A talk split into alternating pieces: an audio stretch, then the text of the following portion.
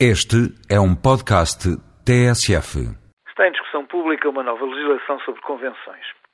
Dito nestes termos, poucos se preocuparão em perceber o que está em causa, parecendo-lhes algo da minudência da técnica, sem grande hipótese de alterar, seja o que for na sua vida. E, contudo, a implementação de verdadeiras convenções, como complemento do Serviço Nacional de Saúde, poderia fazer toda a diferença na vida de todos nós. Se perguntarmos a um dos nossos imigrantes o que acontece em França, no Luxemburgo ou na Alemanha, qualquer nos esclarece sobre um sistema em que existem serviços disponíveis, ao alcance da escolha de qualquer cidadão, em que não há listas de espera, em que todos têm o que precisam, logo que precisam. Em países que tais não há constrangimentos no acesso aos serviços de saúde, burocracia asfixiante ou dificuldade de toda a ordem para obter consultas ou cirurgias. Obtém-se o serviço e simplesmente a Segurança Social paga-o a valores que pré-determinou e que os prestadores aceitaram em total liberdade e igualdade. Num tal sistema, todos são clientes a acarinhar pois da sua satisfação nasce a escolha no futuro e, como tal, a sobrevivência das empresas. Disse-á que são sistemas mais caros, só ao alcance dos países com forte poder económico. Por um lado, é verdade, mas por outro, nada mais caro que sistemas de saúde ineficazes, tolhidos pelo processo administrativo, gastando em papéis o que deveria ser gasto a tratar doentes.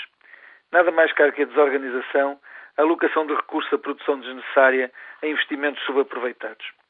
Falar numa nova lei sobre convenções, iminente na sua promulgação, seria assim uma luz ao fundo do túnel, um clarão de esperança. Infelizmente, tal não parece ser o caso. De uma situação inaceitável em que há mais de 10 anos não se celebra qualquer nova adesão, criando uma situação de privilégio para os já instalados que veem o seu território de mercado e livre da sã concorrência dos mais novos, vai passar-se por uma situação de contratualização por concurso.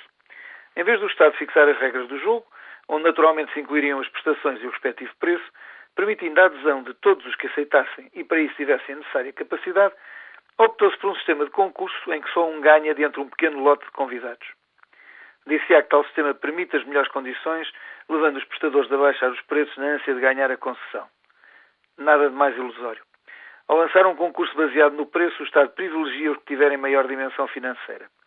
Aquele que possa perder durante dois ou três anos para capturar o mercado e impor no futuro as condições que lhe interessar. Num país periférico, pouco atrativo financeiramente, tal sistema é um convite ao monopólio e a fazer pagar num futuro não muito longínquo os brilharetes económicos que agora quisermos exibir. Ao complementar esta legislação com a existência de uma rigorosa dedicação exclusiva para os escassos profissionais existentes, exclusividade que à boa maneira medieval afeta ascendentes e descendentes, o Estado garante a destruição da pequena empresa médica, entregando de mão beijada o país às multinacionais do setor.